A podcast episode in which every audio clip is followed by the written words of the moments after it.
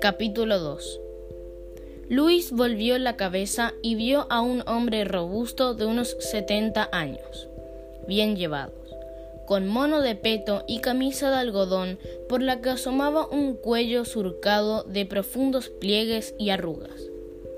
Tenía la cara tostada por el sol y fumaba un cigarrillo sin filtro.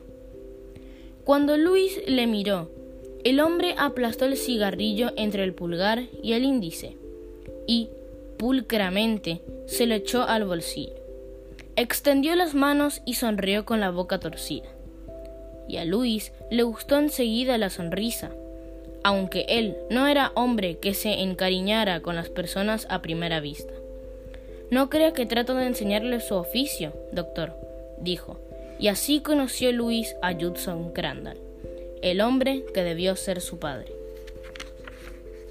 Capítulo 3 Luis, que ya iba al encuentro de los hombres, volvió la cabeza al extremo del prado, donde empezaban los matorrales.